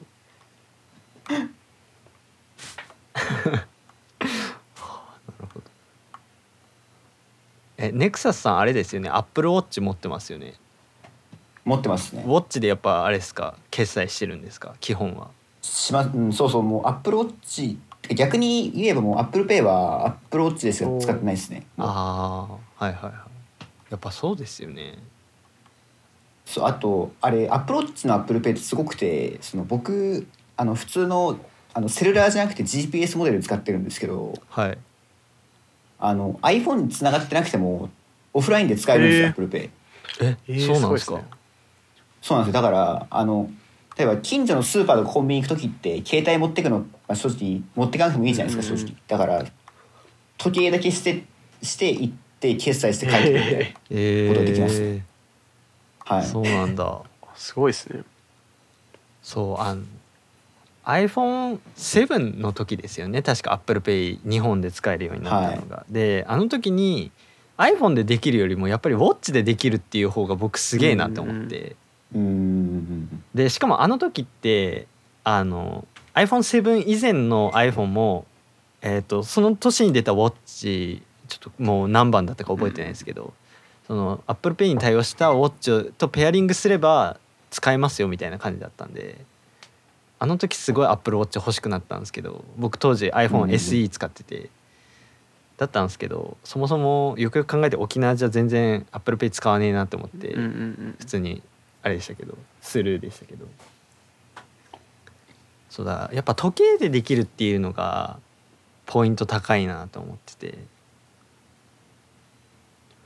だって携帯でできるっていうのはそれもう言ってしまえばガラケーでもできてたわけじゃないですか、まあそうですね。うんうんうんうんうん、だからあ時計で決済できるってかっけえと思いましたけどね あれ見た時に。あ確かに。持ってタコないですよ。さんはウォッチ持ってます？僕はかたくなに持ってあ持ってなないですね。買ってないですね。えなんか理由あるんですか？買わない理由とか。なんかあんシリーズ3ぐらいかなんかでデザインが変わってからあんまり進化してないじゃないですか。なんでちょっと買い、はい。買うタイミングがあんまりないなっていうのとあああとささっき言ったアップルウォッチじゃないでアップルペイを使うっていうのがこうアップルウォッチってどうしてもこう手首のこう中心をこうリーダーに持っていかなきゃいけないじゃないですか。でもこう iPhone ってこう先端をピコって当てればいいじゃないですかって考えるとあリーチがこうなんていうの？長いのは iPhone の方が長いんですよね。確かにな、って考えたらあー、はいはいはい。まあ別に iPhone でもいいのかなっていうの思っちゃうんですよね。それねその結局手手首をひっくり返して当てなきゃいけない問題はすごい辛くてなんか例えばなんか、うんうんうん。まあ、ススイカとかはいいんですけどなんかお店とかのそのレジとかでなんつうのその決済端末が置いてあるじゃないですか、うんうんうん。なんかその机とかに。はいそしたらもうあれですもんすごいなんかもうなんかう腕なんか腕ひねってなんかやってなんか献血してるみたいになります確かに。そう。あれはちょっと確かにねかっこ悪いですよね。それとなんかうん。最近この前なんかビザかなんかがエブリングっていうなんかこう指輪みたいなのを出したんですけど、こう指輪をピッてはい当てるだけではいはい。まあタッチ決済ができるっていうのがあってあなんかそれぐらいだったらいいのかなとか思ったりはしましたね。いやそのちょっといやまあうん動作がちょっと面倒くさいのかなとは思ったりまあシンプルでいいんですけどそこはちょっと気になってるところなんですよね。あとまああとなんだっけ血糖値が測れるといいなっていうのがあって。あの食事をした後に血糖値がどれぐらい下がってるとか見れたらめっちゃ面白そうじゃないですかなんでそれがなんか出うん。る出ないとか言われてるのうでそれが出たらもしかしたら買うかなと思ってますね。でもあのウォッチってやたら健康をめっちゃ押してくるじゃないですか、あれ、うんうんうん。どれだけの人が使ってるのかなって僕すごい気になでるんですけもウォッどチが押してる健康機能ってあんま便利じゃなくないですか？あのあそうなんですか？わかんそうあんまり。僕も使ってますけど、なんかうん。オフにしちゃってます、ね。あ1時間前になんか立ちましょうとか言ってきて うるせえみたいな。でなんかでそれでなんか例えばなんかそ外歩いてたら勝手に検知してなんか今ウォウォーキング中ですよねみたいな。それでなんか時間計測しますかとか言ってな。んかうるせえみたいな。知らねえみたいな。思ってオフにしてますもん普通に。あ確かに、はいあーなるほど、ね、なんかそうなんちょっと前にアップルがあのトラッキング広告をオフにさせるみたいなのをやり始めたじゃないですか。いやその時の YouTube で上がってる CM があるんですけどこうひたすら人がついてきてこう自分のか行動を監視してくるみたいながあってそれをオフにすると消えますみたいなことを言ってるんですけどなんかほぼそんな感じですよね。うん。自分のもうまとわりついてくるトレそうなーナーみたいな。そうもう全ての行動を監視されてるんですよ。気持ち悪いですね しかもあれすごくてなんか周りがうるさい環境だとあの音大きいですよって言ってくるんですよあれ。ああはいはいはい。そう。クラブとか行ったらめっちゃ行ってくるじゃないですか。すごいっすよあれ。そうめちゃくちゃ言ってきますよ。だからもうそれもオフにしてますもん僕。うるさいんで。そうあとあれじゃないですか。去年コロナ流行った時にあのなんか手洗い検知機能とかあったじゃないですかありましたね。手洗い始めるとなんか勝手にカウントダウン始まるみたいな。あれもうるせえよみたいな。本当に。なんかもうすごいですよね。自分の行動一つ一つになんかも文句つけてくるんですよね。この時ねあはい。なんかあの Google マップってこうなんていうの？自分が行動したところを全部ログをつけておけるじゃないですか。ああいう感じでなんか、はい。なんていうの？うん。自分が今日は活動した中でこういうことをやりましたみたいなのを時系列で後からレポートとして出してくれるぐらいがちょうどいいかもしれないですね。これいちいち適宜言ってくるんじゃなくてね。今日はこうでしたねみたいな。うん。ぐらいだと自分のこう行動を振り返れるじゃないですか。でも毎回毎回言われてもうるさいですし、そうなんですよね。えだって何かやってるたびになんか腕でブルってなんか言ってくるわけですよね。めっちゃ。そう言ってくるんですよね。やかましいわってなりますねうんか。やっぱそういうのってなんかあれっすよね。使ってみないと分かんないですよねでも。なんかすごいアップルのホームページってやっぱすごいうまくできてるからあーすごい便利そうだなみたいな感じで思うじゃないですか。発表会とか見てても綺麗にまとめるから、でもなんか実際使ってみたらなんか買ったその日にやって終わりとかっていうのって結構あると思うんですよね。ね。新機能とかでも。うんうんうん。うんだからその最たるものがなんかウォッチな気がして、なんか僕はそこに3万とかしますよねあれ安いやつでも。3万4万とうん。かするからすごいギャンブルだなっていうのは特に時計ってすごい自分とものすごく密接するうん。ものじゃないですか、腕にずっとつけておくから,、だからそういうのでそうそのそんなに大金払ったけど自分に合わなかったみたいなのが普通にありそうだから怖いなっていうのもありますけどね。うんあと僕一個最近気になったのがあの、はい。アップルウォッチであのフェイス ID の iPhone ロック解除できるじゃないですか。うん。最近。であれってマ Mac でもできたじゃないですか。Mac をうん Apple Watch で解除するみたいなのもありましたけど、あれって Apple Watch にパスワードかけないといけないですよね。そうですね。でえっ、とパスワードがあれ腕についてるって検知したらずっと開いてるけど腕から外したらまたロックかかるんですよね。あれ確かウォッチのパスワードって。そうですね。あれってどれぐらいの精度なのかなと思って。そのどれを腕から離れたっていうのを検知するのかっていうのがすごい気になって。それはね結構あれもちょっとまだまだっていうかまあ90 95%ぐらいかな精度は。あなんかねたまにすごい調子悪い日あるんですよ。なんか腕につけてるのへにー。外してる判定されるみたいなーあえなんかね1か月に1回ぐらいありますね。そういう日は。ぱそういうのあるんですね、はい。そう僕普通にアナログの腕時計いつも仕事行く時つけるんですけどあの腕時計をずっと同じ場所につけてると肌が痒くなってくるからちょっと緩めにつけるんですよ僕いつも。であの痒くなってきたなって思ったらちょっとずらしたりしてでまたきついところに戻すみたいな風なやり方してるんです。でなんかそれがいちいちなんかパスワード打ってくださいみたいな感じで言ってこられたらちょっと使えないなと思って。あでもあれですよ。でもあのアップローチのパスワードを打つことはほぼなくて。ああ。あの iPhone の方でパスワードを打ったらアップローチの方も勝手に解除されるんで、あーそうなんだ、はい、なんでまあアップローチに直接あのちっちゃい画面で パスコードを打つことは、まあ、そんなないかなって感じはします、あー。あーまあはい。ならまだいいのかな、はい、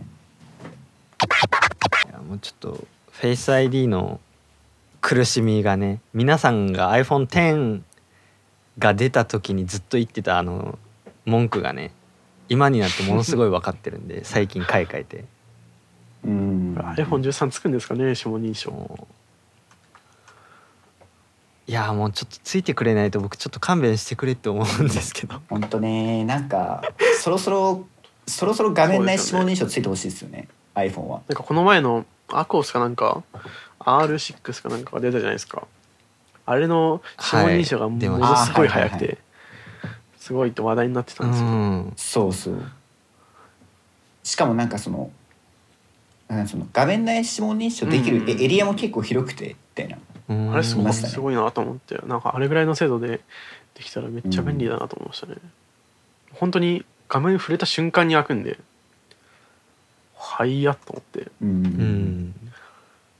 でも iPhone の場合またクソみたいな問題があってあの Face ID ってこう画面向け顔を向けると開くじゃないですかでも画面を開けるにはスワイプしなきゃいけないんですよね、うっていうこの謎うん謎機能があるんで、ね認証した瞬間に開くかどうかっていうのはまた別なんですよねそうなんです。そのワンステップ必ず必要っていう。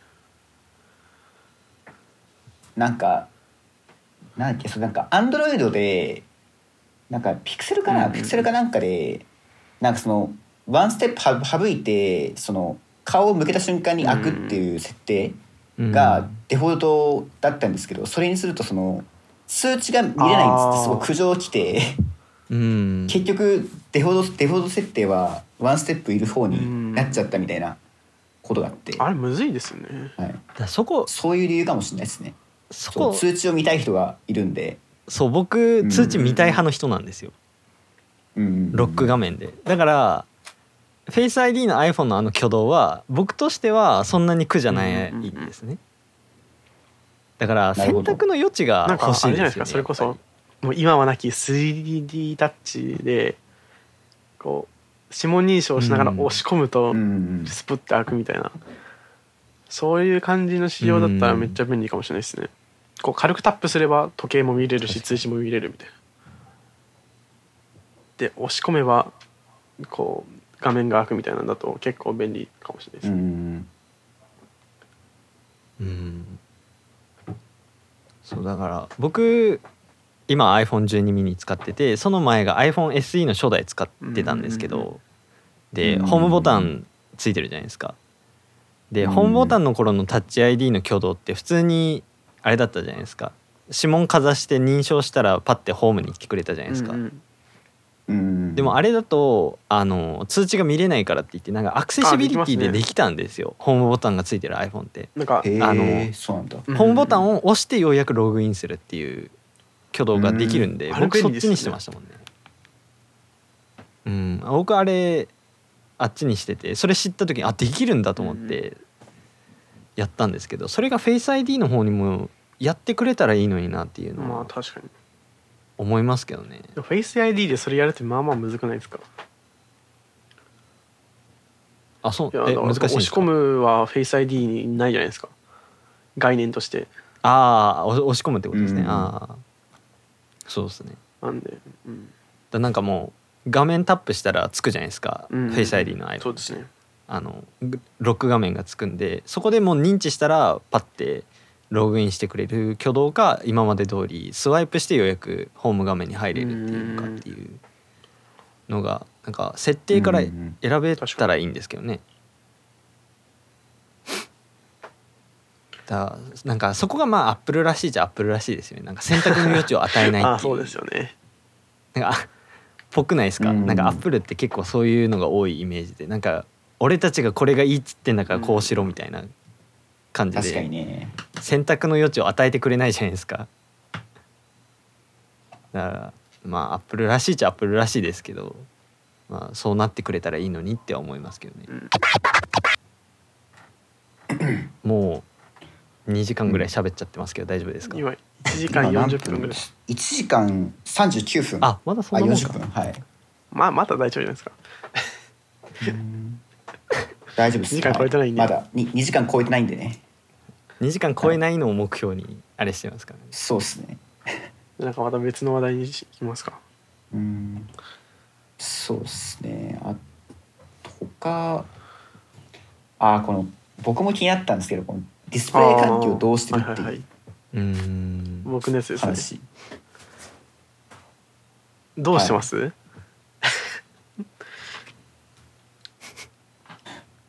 僕はもうマルマルチモニターにしちゃってますよ。えっとね32と20うん違う違う違う32嘘だわ。えっと2027と21のかなくらいのなんかやつをあのた縦に2あーつ並べてるんですよね。平行にってことですよね。はい。横向きを縦に配置してるってことですよね。はいそうです。はいそうですそうです。なんかそのアームなんかえっともうなんかもうモニターアームとはちょっと違うんですけどなんかモニターアームというからなんかそのなんかなんだろうなんか、ま、マウンターみたいななんか棒？うんうんうんうん支柱みたいなのが売ってて、そこにベサで2つ上下につけるみたいな感じですね。なんで上下なんですか、はい。上についてる画面。ななんで横じゃなくて上下につけてるんですか？はい、はい、いやそれがあのね横より上下の方が疲れないんですよね。あんまり。あのよ横だとなんかみなんか結局なんか結構なんていうかその視界視界自分の視界に収まらないから結構うんうんようんうん。なんか右見たり左見たりするんですけど、縦だとそんなことがあんまないのでそこがいいんですよね。うん。はい。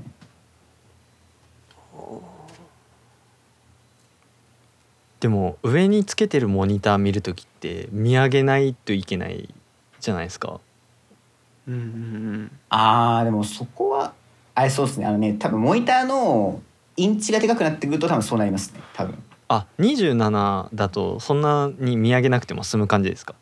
はい。あー。ギリギリ大丈夫ですねそこは。そうなんだ。例えばだから、まあ、ありえないですけど40のモニターに2枚上下とかちょっとやばいと思います。さすがに。はい。なんかそれこそそれは。40インチ1枚とかにしはしないんですか？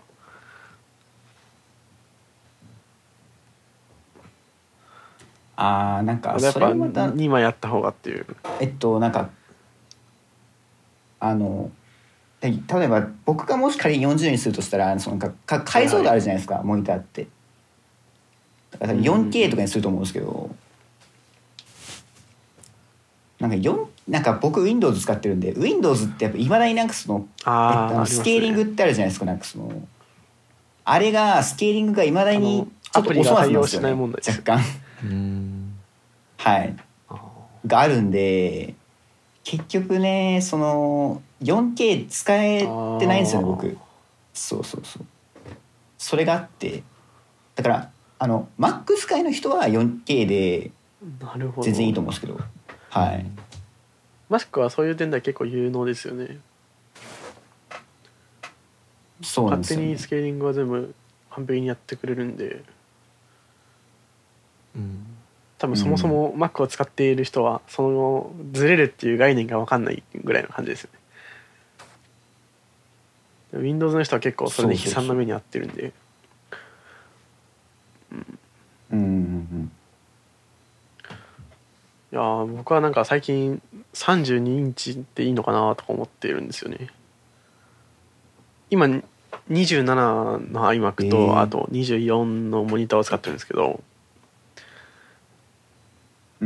なんかこうアップルのあのプロディスプレイ XDR も32じゃないですか。で最近ちょこちょこなんか32の流れが来てるような気がしてて、あーなんか買い替えるんだったら32にしようかなと思ってるんですけど。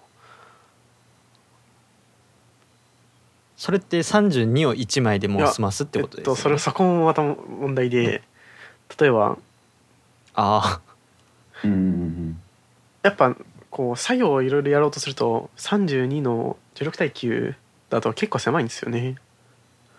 なのでもし例えばあの最近出たばっかのデルの 5K2K の40インチぐらいのウルトラワイドモニターみたいなのがあるんですけど縦が32で横がちょっとあるみたいな。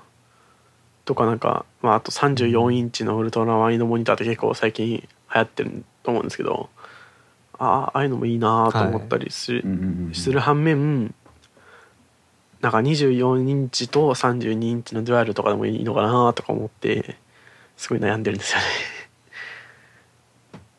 うん。でもやっぱなんかインチ数が違うモニターで出会るするとやっぱあまあそうです不便じゃないですかやっぱり。こう画面とかを動かしたあのウィンドウを動かした時にガクッとずれたりするんで。うんうんうんうんそうそう。うん。うんそうっすよね。解像度が完璧に合えばいいんですけどまあ大体合わないんで。うんうんうんうん。うん。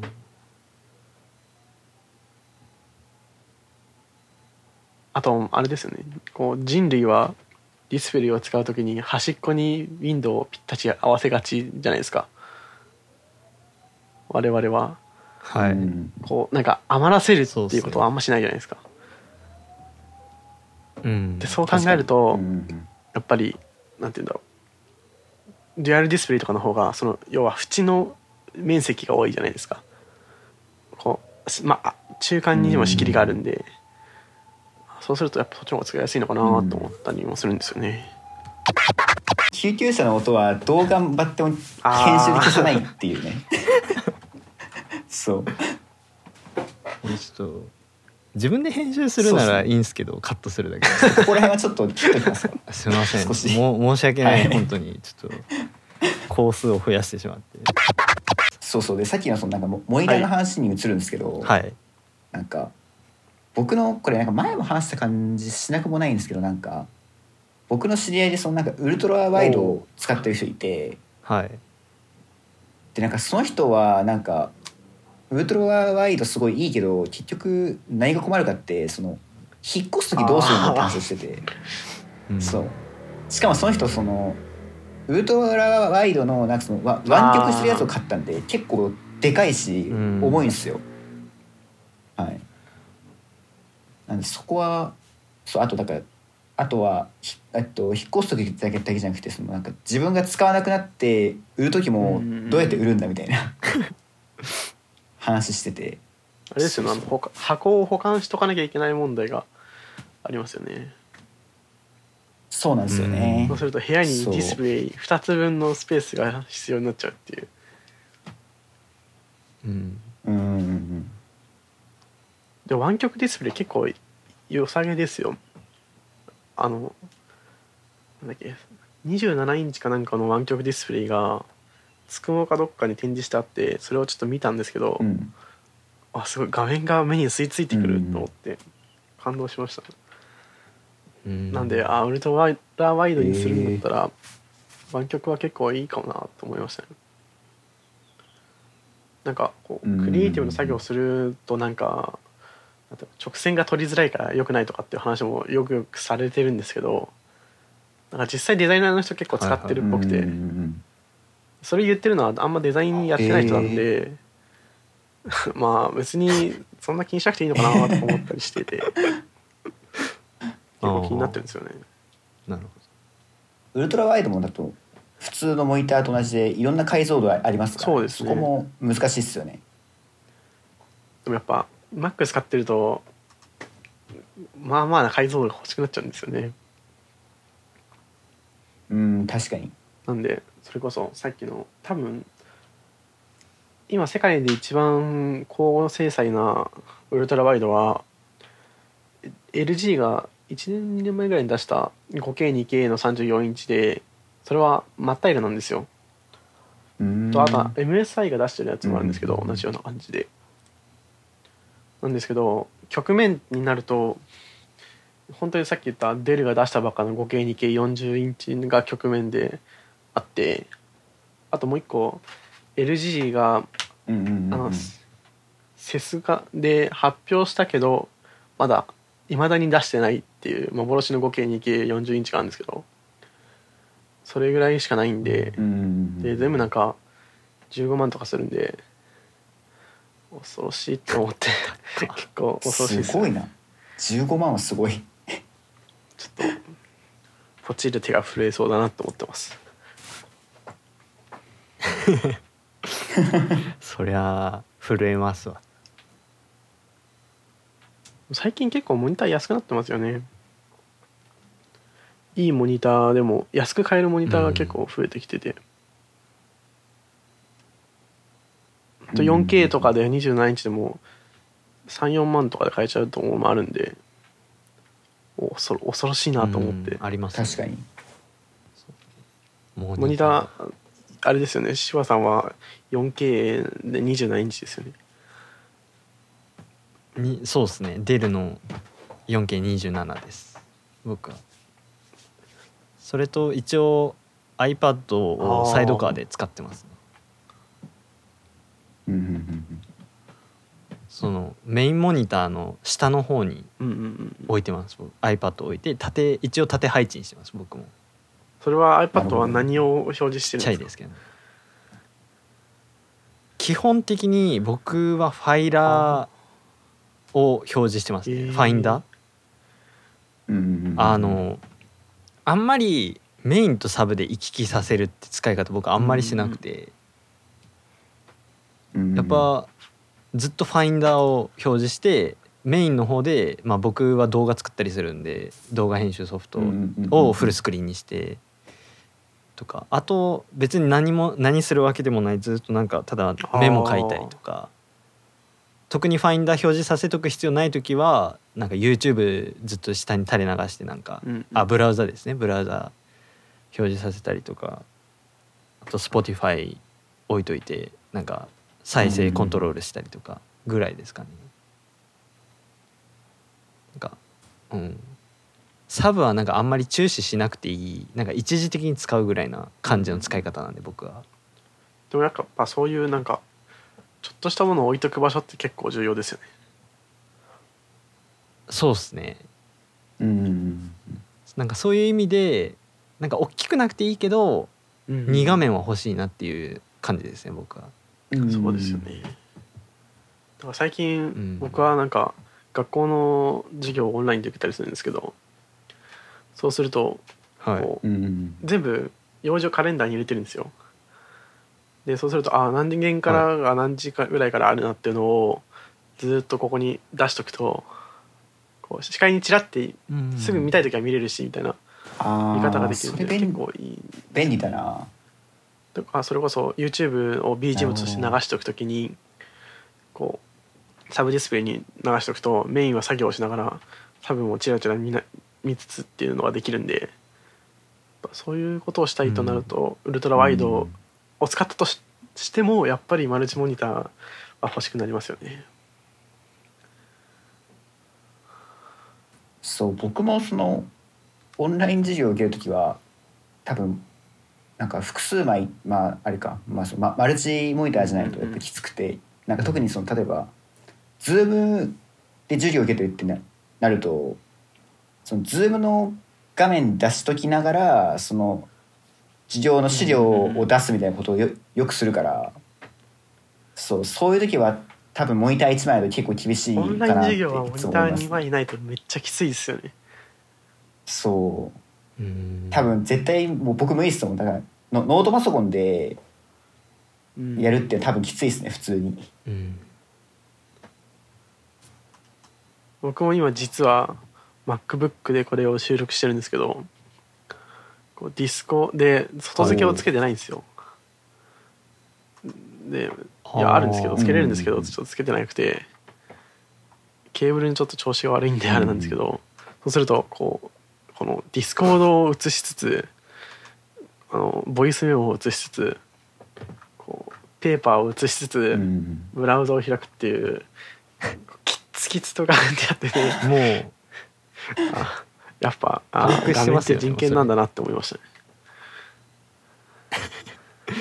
ねいやそれは本当に思います広い画面は正義ですよ。だって僕今おこの大きいモニター使って半年ぐらい経ってますけど、ちょっと MacBook の画面1枚でやってた時どうやってたのかマジで思い出せないですもんね。ななんであの小さい13インチで動画編集ができてたのかが全くわからないですね。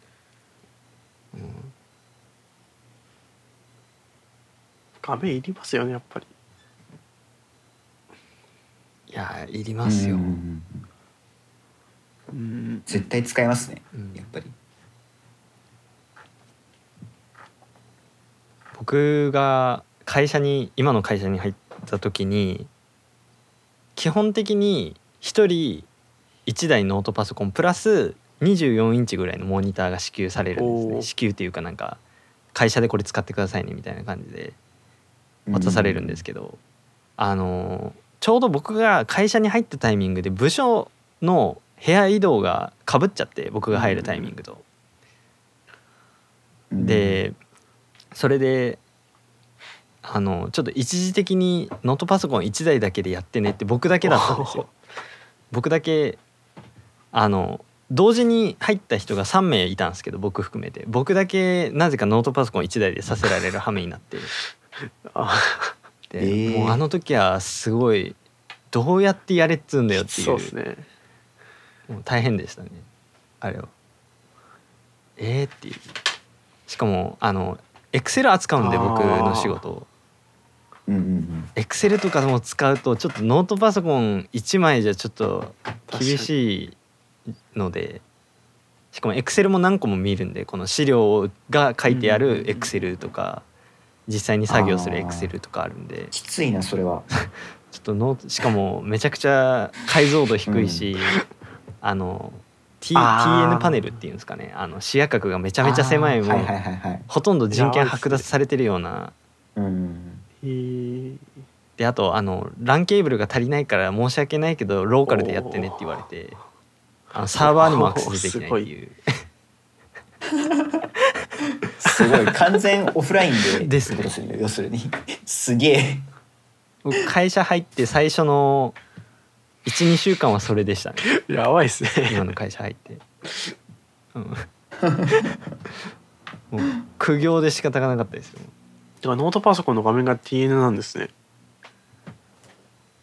TN, T TN っていうんですかね。まあ TN ちょっと分かんないですけど少なくとも IPS ではないっていうあのもうちょっと角度変えただけであうんの色がぐにゃぐにゃになるっていうやつですね。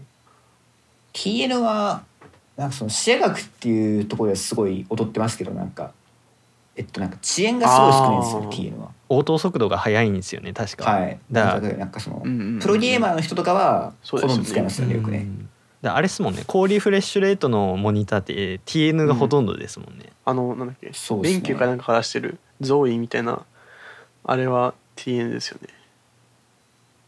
すごいなんかうん。うん。ゲーマーが御用達みたいなやつであるんですけど。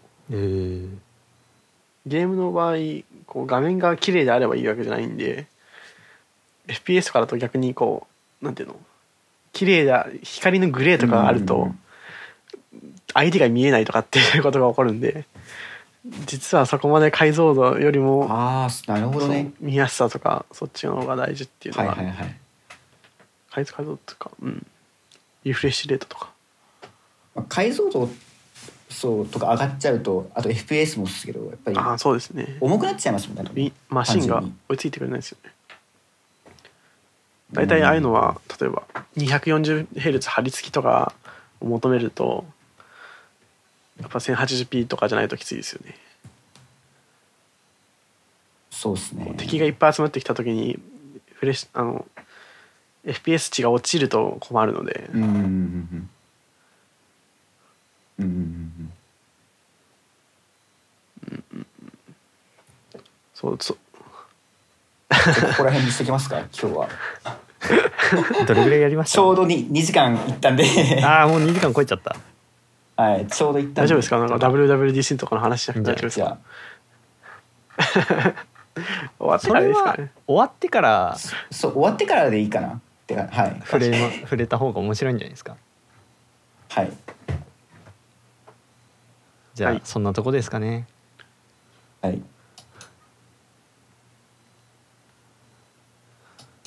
じゃあ今回はここまででありがとうございま終わりにします。はい。はい。お疲れ様でした。お疲れ様でした